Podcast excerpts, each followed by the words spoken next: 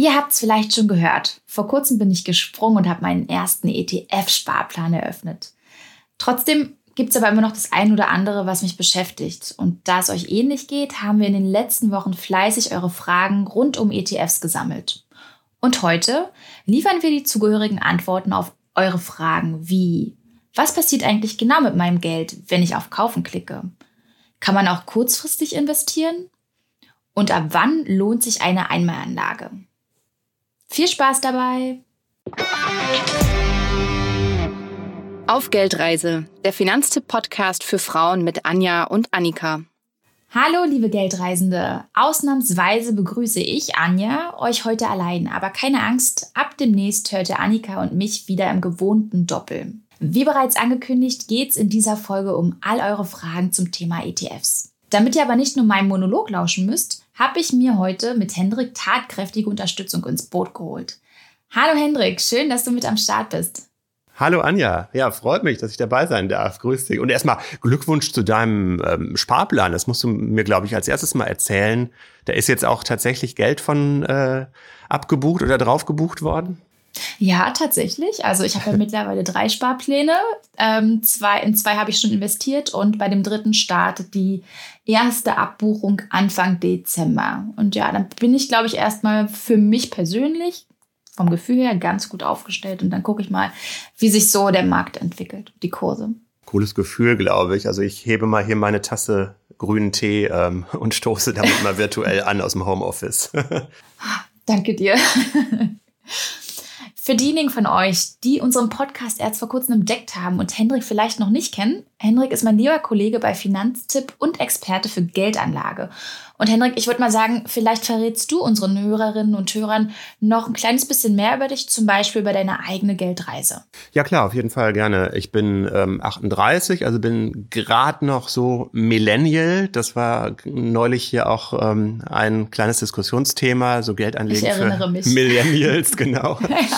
und meine Geldreise hat äh, damals, also noch zu Schulzeiten, mit einem eigenen Sparbuch begonnen. Wahrscheinlich auch wie bei einigen von, von uns.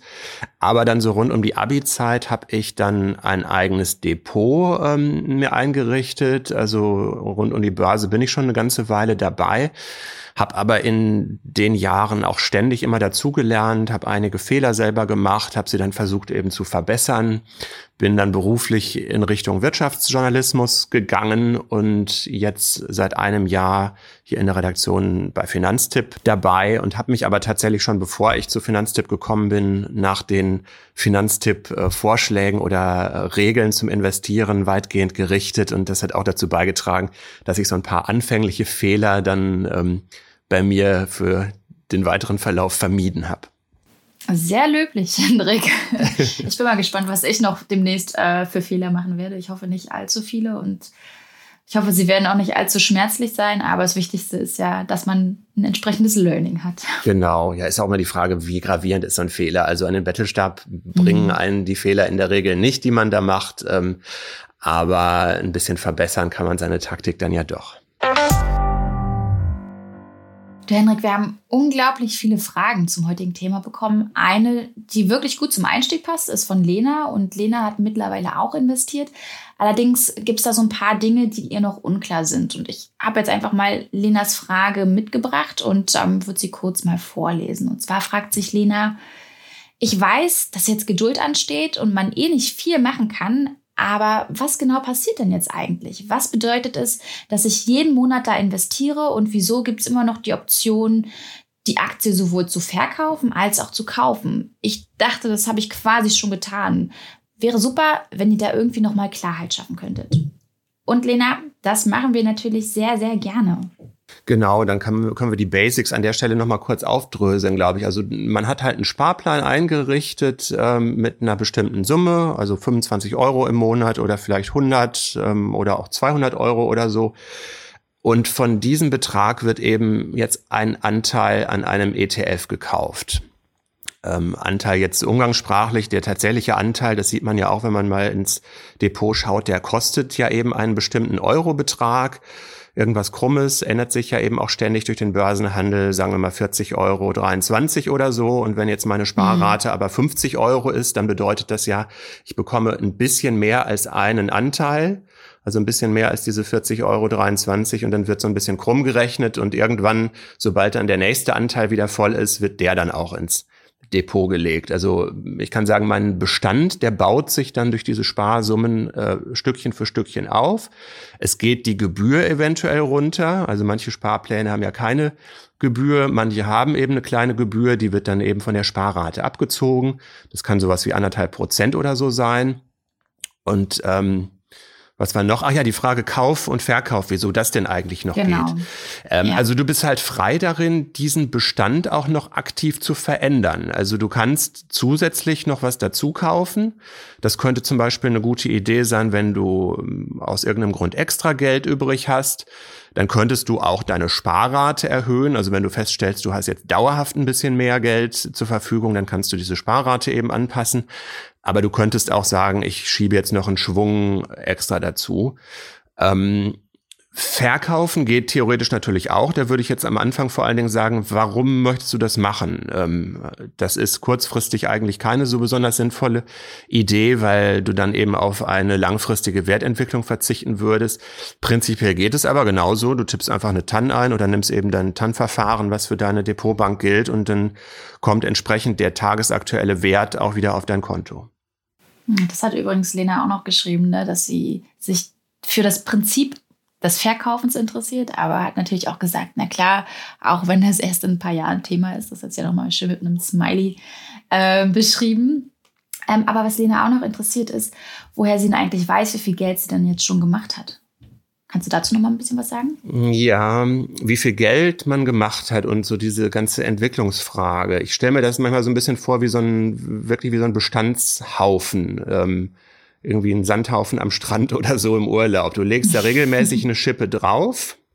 Also Monat für Monat kommt eine Schippe auf deinen mhm. Sandhaufen drauf.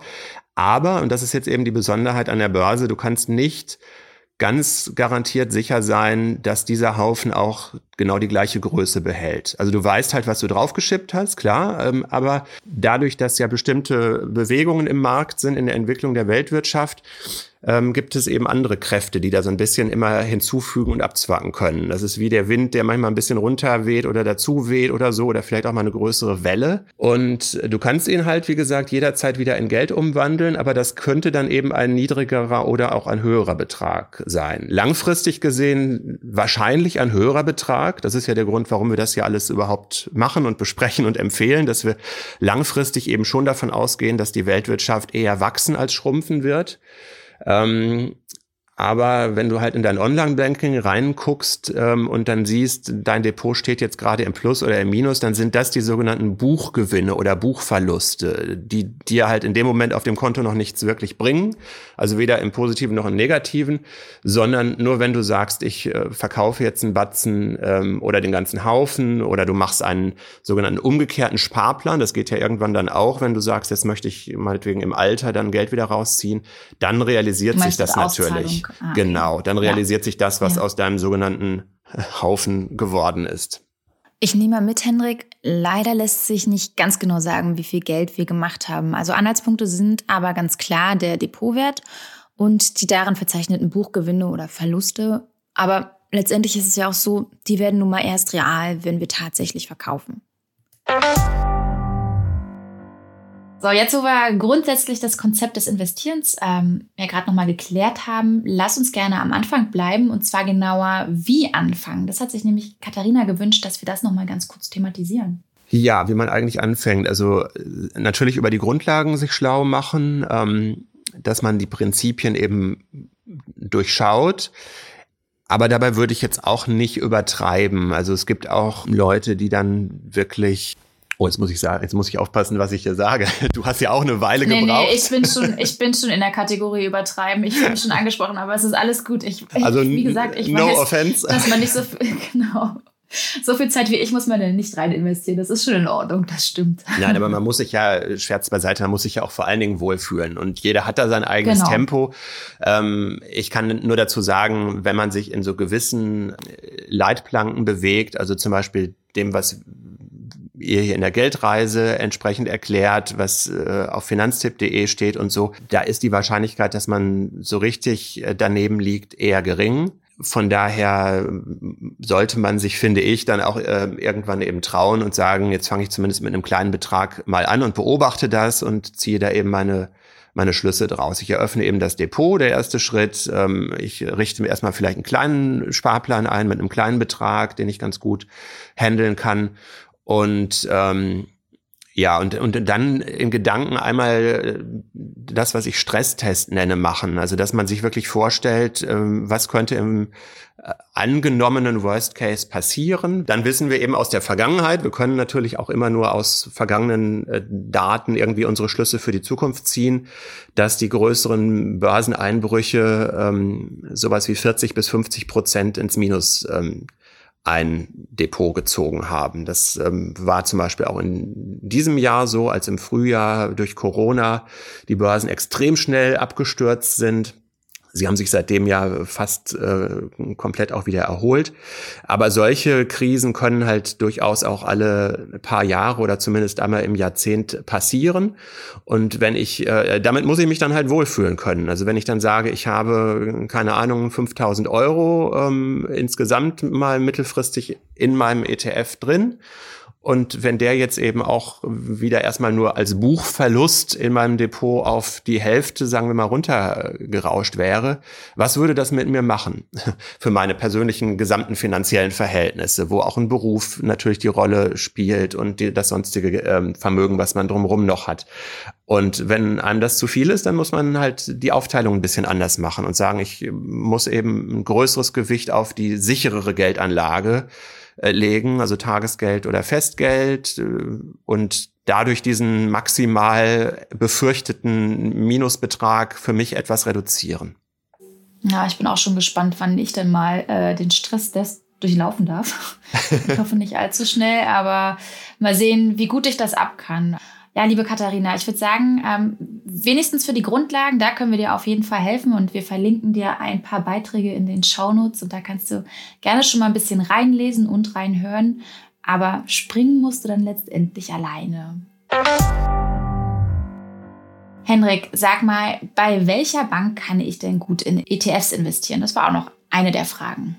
Also theoretisch kannst du bei jeder Bank in ETFs investieren, die ein Depot anbietet für Wertpapiere. Es gibt ja drei, ich sag mal, grobe Sorten von Banken. Erstmal die ganz klassischen Filialbanken, auch oft Sparkassen, Volksbanken. Dann äh, gibt als zweite Kategorie die, die eher Direktbanken oder Onlinebanken mäßig unterwegs sind ähm, wie die Comdirect oder die ING oder so. Und dann gibt es noch speziellere Broker, die eigentlich gar kein normales Bankgeschäft anbieten im, in dem Sinne, dass man da auch ein Girokonto haben könnte oder so, sondern die wirklich ähm, auf Börsen äh, den Fokus legen. Das ist zum Beispiel Trade Republic, die eben die App äh, sogar nur anbieten fürs Handy oder OnVista oder Smart Broker. Und alle diese Kategorien haben halt gewisse Vor- und Nachteile und auch Kostenunterschiede. Also am ehesten an die Hand genommen, sozusagen, werde ich möglicherweise, wenn ich in eine Bank reingehe und mich da der Beraterin oder dem Berater offenbare, ähm, da ist halt einerseits das Risiko, wie gesagt, das muss nicht automatisch passieren, das hängt ja auch immer vom eigenen ähm, vom eigenen Verhalten ab, ob ich das dann einfach so mache, was mir vorgeschlagen wird, oder ob ich meine eigenen Pläne dann dem gegenüber halte. Aber die Chance ist halt durchaus da, dass du in der Filialbank dann auch eher die Produkte angeboten bekommst, ähm, die die vor allen Dingen im Schaufenster haben. Das sind dann eben weniger ETFs, sondern eher die aktiv gemanagten Fonds. Und äh, dann hast Kann du halt sowohl die, ja, ne, du hast die Bankverbratung, äh, ja. Vermögensverbratung mal gemacht, ne? genau, das war bei mir der Fall. Also aktiv gemanagte Fonds, das hauseigene Produkt natürlich. Ich weiß gar nicht, ich, ich glaube, ich habe auch ein Stück weit Verständnis dafür, aber wie gesagt, also bei den, bei den Kosten und letztendlich ist es auch alles gar kein Hexenwerk und es ist auch gar nicht so schwer, wenn man weiß, wie man anfängt, sich dann selbst einen ETF rauszusuchen und dann selbstständig zu investieren. Und das Schöne ist tatsächlich dann, ja, ich kann äh, Kosten sparen. Ist halt einfach so. Eben wichtig ist halt, dass man einen Blick auf die laufenden Kosten hat, also die ähm, monatlichen Kosten, die das Depot an sich verursacht. Denn die gehen dann natürlich gerade über einen langen Zeitraum, wenn wir sagen, wir wollen vielleicht bis zur Rente sparen, äh, läppert sich das natürlich extrem. Wir haben aktuell sechs äh, Depotanbieter, die wir empfehlen äh, bei Finanztipp. Ähm, da schauen wir eben regelmäßig auch drauf, was sich da im Markt tut und mit denen fährt man eigentlich sehr gut. Genau, aber grundsätzlich lässt sich eigentlich schon sagen, Filialbanken, das ist immer eher das teurere Modell. Und mit Direktbanken und Online-Brokern ähm, fahren wir dann doch so ein bisschen besser. Aber wir verlinken euch das äh, auch in den Shownotes. Ich muss übrigens gestehen, Hendrik, ähm, dass ich ein bisschen anders vorgegangen bin. Ich habe nämlich erst okay. meinen Wunsch-ETF gesucht und dann im zweiten Schritt habe ich mich erst mit den Banken beschäftigt. Ah, ja klar, weil auch nicht zwingend jede Bank genau alle ETFs im genau, Angebot ja. hat. Ja, das ist natürlich ein Punkt. Also hier kann man unterschiedliche Taktiken oder Präferenzen haben. Ich habe es halt andersrum gemacht. Ich hatte erst mir die ähm, meine Depotbank ausgesucht und danach habe ich dann geschaut, was sind denn quasi die Bestseller ETFs, die Finanztipp empfiehlt und habe die dann da ähm, zum Glück auch gefunden. Mich würde ja jetzt interessieren, wie habt ihr da draußen das gemacht, beziehungsweise welche Variante würdet ihr denn eigentlich bevorzugen? Erst die Bank und dann den ETF oder andersrum? Schreibt uns dazu gerne auf Instagram, ob ihr da eher Team Hendrik seid oder Team Anja. Ja, liebe Tora, ich hoffe, dass damit deine Frage auch beantwortet ist. Ähm, ich würde sagen, wir springen zur nächsten. Und zwar wollte die liebe Heike von uns wissen, welche nachhaltigen ETFs denn sinnvoll sind. Was meinst du, Henrik? Ja, also ähm, es ist ja so bei den ETFs von der Funktionsweise, die bauen ja den Index nach, ähm, haben wir gerade schon angesprochen, also einen grundsätzlichen Aktienindex, den eine bestimmte Firma errechnet hat nach ihren Regeln. Und die nachhaltigen ETFs bilden eben jetzt einen nachhaltigen Index nach. Das bedeutet, ähm, in der Regel wird der herkömmliche Index als Grundlage genommen und dann wird der Rotstift angesetzt und es fliegen einige Unternehmen raus. und ähm, je nachdem, wie scharf dieser Filter eingestellt ist oder wie, ähm, wie hart quasi dieser Rotstift arbeitet, äh, sind es ein paar, die rausfliegen oder manchmal ist es auch sogar ein Großteil, also dass irgendwie drei Viertel der zugrunde gelegten ursprünglichen Firmen nachher rausfliegen. Mhm. Ich habe mich ja bei meiner Wahl auch für zwei nachhaltige ähm, ETFs entschieden. Einmal den iShares MCI World ESG Screened und den auf den Emerging Markets auch screened und habe da nochmal geschaut gehabt. Und das sind zwei, die schließen nämlich beide Unternehmen aus, die in den Bereichen tätig sind, die in Verbindung stehen mit fossilen Kohlebrennstoffen, Waffen, Tabak und anderen kontroversen Branchen. Also die sind da gut rausgeflogen. Also was ihr auf jeden Fall machen könnt und dann auch solltet, wenn ähm, euch das Thema wichtig ist, dass ihr zu jedem ETF ja die Liste der Firmen angucken könnt, die drin enthalten sind. Die findet ihr eben bei der, bei der betreffenden Firma, die diesen ETF auflegt, also zum Beispiel äh, bei iShares oder bei X-Trackers oder ähm, bei der UBS oder wem auch immer. Und wenn ihr dann entsprechend mit der Codenummer zu dem ETF, ähm, also zur ISIN-Nummer, diese ganz lange, ne, die mit IE oder so meistens losgeht und dann ganz viele Ziffern kommen. Wenn ihr das eintippt, dann äh, findet ihr nach ein paar Klicks in der Regel die ähm, die Components oder die Holdings heißt es dann auf Englisch. Also das ist einfach die Liste der Firmen sortiert von groß nach klein. Und dann steht ähm, hier zum Beispiel bei, habe ich gerade mal, muss ich ein Fensterchen weiterklicken, bei dem MSCI World SRI, also der Socially Responsible Index, ähm, auf den MSCI sieht man halt, Microsoft ist da die größte äh, Firma drin mit fünf Prozent. Ähm, dahinter kommt äh, Procter Gamble mit drei Prozent und so geht's dann eben weiter. Kommt irgendwie relativ weit oben auch schon Tesla ähm, als ähm, für ja gut klassifizierter Autohersteller jetzt in dem Fall. Aber wenn man das dann eben gegenüber hält mit den Firmen, die im herkömmlichen MSCI World drin sind, dann sind eben einige nicht dabei. Zum Beispiel Amazon ist nicht drin, Facebook ist nicht drin, Ähm, und dann kann man das so gegenüberhalten und sich mit, mit seinen ja. eigenen Kriterien, weil, genau. ne, habt ihr ja auch schon oft thematisiert, jeder hat, versteht ja ein bisschen was anderes unter dem Thema Nachhaltigkeit, was es jetzt wirklich für dich bedeutet. Ich habe das tatsächlich auch gemacht. Ich habe äh, mir die Liste aufgerufen und bin da mal äh, durchgescrollt fleißig. Ich glaube, das waren so 25 Seiten, weil es waren doch noch relativ viele Titel enthalten. Aber du hast es ja eben auch schon durchklingen lassen. Ne? Es gibt halt ganz unterschiedliche Ansätze, wie die Investmentfonds die guten Unternehmen herausfiltern. Und es gibt halt den, wo die wirklich umstrittenen Branchen ausgeschlossen werden, wie das bei meinen ETFs der Fall wäre. Aber es gibt ja noch eine zweite Variante und zwar Best in Class. Und danach bleiben ja nur die besten Unternehmen einer Branche im Fonds. Und das heißt dann aber wiederum unter Umständen auch, dass der Beste unter den Erdölproduzenten oder Tabakproduzenten drin bleibt, was ja ne, nicht äh, hm. in Bezug. Ja, oder die genau, beste Fluglinie zum Beispiel. In Bezug auch, auf genau. Nachhaltigkeit genau. immer so ein bisschen fragwürdig ist.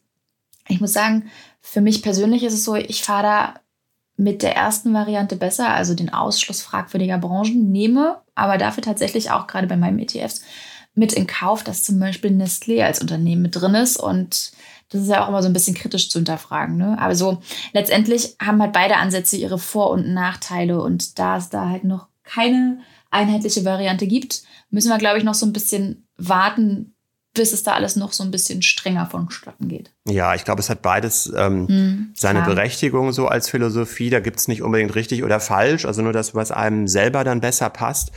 Ähm, wir haben da auch häufiger schon in der Redaktion drüber diskutiert. Das ähm, ist jetzt nochmal ein, ein extra Thema, denke ich mal. Aber was es denn eigentlich heißt, dass ich nachhaltig investiere? Also was passiert dann, wenn wir schon bei diesen grundsätzlichen Sachen vorhin waren? Was passiert denn mit meinem Geld? Es ist ja tatsächlich nicht so, das ist manchmal ein Missverständnis, dass mein mhm, Geld dann direkt genau. in diese Firmen geht ähm, sondern das Geld geht ja zu demjenigen, der vorher die Aktien hatte. Nur in dem Moment, wo wirklich eine ganz neue Firma äh, an die Börse geht oder eine bestehende Firma eine große Kapitalerhöhung hat, dann nimmt die Firma ja zusätzliches Geld ein. In allen anderen Fällen ist es eine Transaktion unter bereits bestehenden ähm, Anlegern. Und ähm, das soll das jetzt nicht total relativieren, diese nachhaltige Gedanke. Im, Im Gegenteil bin ich ja trotzdem dann Anteilsinhaberin von einer Firma und ähm, stellvertretend für mich werden dann ja auch eben Stimmrechte zum Beispiel wahrgenommen in den Hauptversammlungen. Also das heißt, wenn entsprechend mein ETF-Anbieter ähm, da Wert drauf legt. Und das ist zum Glück ein Trend, der gerade in den letzten Jahren in Fahrt kommt, dass eben die großen ETF-Anbieter da auch äh, die Zeichen der Zeit erkannt haben und auf den Hauptversammlungen äh, vermehrt Nachhaltigkeitskriterien auch anlegen. Dann könnte man ja fast sogar sagen, ähm, wie das manche äh, Vereinigungen äh, machen, ich suche mir vielleicht sogar ganz frech die allerschlimmsten Unternehmen raus und versuche darüber Druck auf die auszuüben. Das ist jetzt mit einem kleinen mhm. Sparplan ein bisschen schwierig, da macht dann die Masse, glaube ich, vieles. Aber ich will damit nur andeuten, es ist nicht so total schwarz und weiß ähm, und ähm, man muss sich auch nicht total schlecht dabei vorkommen, finde ich, wenn man sagt, ich investiere vollkommen konventionell und mache dann aber mit dem Geld, was ich als Rendite rauskriege, in meinem Alltag ja, sehr nachhaltige Dinge. Kauf mir, was weiß ich, eines Tages eine Solaranlage. Also da steckt total viel drin in dieser äh, äh, scheinbar sehr kleinen Frage. Und äh, ich finde, das Wichtigste ist, dass man sich da überhaupt ein paar Gedanken drüber macht. Das stimmt. Ich würde ja fast sagen, das Thema hätte noch mal Potenzial für eine weitere Folge. Also falls ihr da draußen irgendwelche Fragen noch dazu habt, die euch gerade aufgekommen äh, sind, immer her damit, schickt sie uns einfach. Ich finde es an der Stelle ganz passend, wenn wir nochmal auf die Merkmale eingehen, an denen wir uns ja grundsätzlich bei der Auswahl eines ETFs orientieren sollten. Da ist ja zum einen die Anzahl der im ETF enthaltenen Unternehmen, ne, möglichst breit streuen, am besten weltweit. Dann das Fondsvolumen, hunderten Millionen Euro sollten es auf jeden Fall sein. Der ETF sollte bereits fünf Jahre am Markt sein und ähm, die TER, also die, die jährlichen Kosten, die sollten so circa zwischen 0,2 und 0,4 Prozent liegen. Damit sind wir eigentlich ganz gut unterwegs. Was häufig auch noch so ein Punkt ist, der angesprochen wird, ist ja die Währung. Und ich persönlich habe bei meiner Wahl die Währung komplett außen vor gelassen. Habe ich da jetzt, na, ich sage jetzt mal, so, so einen kleinen Fehler gemacht oder war das schon in Ordnung, da nicht das Hauptaugenmerk drauf zu legen. Also ich kann nur sagen, wie ich es mache. Und zwar genauso wie du. Gott sei Dank. Ich ignoriere das auch. Ähm, die Währungsfrage, die verwirrt natürlich am Anfang. Das liegt auch daran, dass sie eben an ganz vielen verschiedenen Stellen aufploppt. Ähm, also du hast ja zum einen natürlich die Depotwährung, die ist ja in 99,9 Prozent der Fälle Euro, wenn du jetzt nicht gerade in irgendeinem anderen Land wohnst und entsprechend im Ausland ähm, investierst, äh, also außerhalb der Eurozone. Dann gibt es aber die Währung, auf die der konkrete ETF lautet. Mhm. Das ist sogar häufiger US-Dollar und in manchen Fällen Euro. Ähm, man kann da auch jetzt sehr lange drüber reden. Ich finde, das Thema ist jetzt nicht ganz so spannend und ein bisschen nerdiger als das, oder auf jeden Fall nerdiger als das Nachhaltigkeitsthema. Ich finde, entscheidend ist das, ähm, Währungen spielen für jedes einzelne Unternehmen, das in deinem ETF steckt, eine Rolle, eine sehr große Rolle. Ähm, bei manchen extrem viel. Also es gibt äh, Firmen, gerade deutsche Firmen sind zum Beispiel dabei oder aus noch kleineren Ländern aus Deutschland, die machen wirklich einen Großteil ihres Geschäftes weltweit. Ähm, also keine Ahnung, auch, auch für Amerikanische trifft das natürlich zu. In wie vielen Ländern gibt's Coca-Cola beispielsweise? Da sind, glaube ich, nur ganz wenige, die das nicht verkaufen oder ähm, Starbucks oder Microsoft oder Facebook. Also such dir irgendein Unternehmen aus. Da sind nur ganz, ganz wenige Branchen, die eigentlich fast nur in ihrem eigenen Währungsraum was erwirtschaften. Das sind dann vielleicht Immobilienfirmen oder so, die sind oder oder Stromerzeuger, die sind manchmal eher auf ihrem Heimatmarkt. Aber das heißt, dieses Währungsproblem, wie viel Geld man damit entweder ähm, potenziell verlieren oder gewinnen kann, wenn sich eben Wechselkurse äh, verändern. Das haben vor allen Dingen diese Firmen und da vertraue ich schon drin, dass die aus Eigennutz das versuchen, so gut wie möglich abzusichern und ähm, sich das professionell äh, manchmal mit so, so ähm, Verträgen eben abzusichern. Ähm, ich selber als Anleger kann das an sich auch machen. Also es gibt ETFs, die das dann hedgen, sagt man dazu, die sagen, ich friere jetzt oder locke diesen Kurs zwischen Euro und äh, Dollar ein. Aber das ist auch wieder eine Art Wette. Also dann kann ich nach ein paar Jahren feststellen, ich lag richtig und das Wechselkursverhältnis zwischen Euro und Dollar ist jetzt genau in die Richtung gegangen und es hat sich gelohnt, dass ich dafür eine kleine Extragebühr bezahlt habe, denn das kostet natürlich ein bisschen was, äh, will sich die Bank natürlich bezahlen lassen. Es kann aber auch sein, dass sich es eben nicht gelohnt hat. Deswegen gehe ich äh, irgendwie in der Vorstellungen an die Sache ran, keep it simple, ähm, Währung, da sollen sich die Unternehmen selber drum kümmern. Ich als Anleger will mich da nicht mit rumschlagen. Das wäre jetzt nämlich auch meine Frage gewesen, ob Hedged nicht tendenziell auch teurer ist, aber du hast es da eigentlich schon beantwortet. Aber es ist schön zu wissen, ja. die Währungsfrage, die, die können wir ruhig ein bisschen vernachlässigen, das ist schon in Ordnung. Würde ich sagen. Eine Frage, die ich auch immer wieder lese, ist die, wie viele ETFs ich eigentlich brauche. Und das fragt sich zum Beispiel auch Jule und ich habe mir tatsächlich auch die Frage mehrfach gestellt, bevor ich angefangen habe. Und ja, ich habe es ja schon erwähnt, mittlerweile setze ich auf mehrere, um drei, auf drei Stück, um genau zu sein. Vielleicht kommen sogar noch mehr hinzu, ich weiß es nicht, mal sehen. Ähm, aber was meinst du, fährt Jule mit einem ETF genauso gut wie mit mehreren, vor allem wenn sie mehrere Sparziele hat? Es spricht nichts prinzipiell gegen mehrere ETFs, aber ich finde, es spricht auch nicht so wahnsinnig viel dafür. Ja, Mensch, warum spricht denn jetzt eigentlich nicht so viel dagegen, beziehungsweise auch nicht wahnsinnig viel dafür? Tja, auf die ausführliche Antwort müsst ihr leider noch ein bisschen warten, um genau zu sein. Eine Woche, aber dann erzählt euch Henrik, wie er die ganze Sache sieht. Bis dahin, macht euch eine schöne Woche. Tschüss!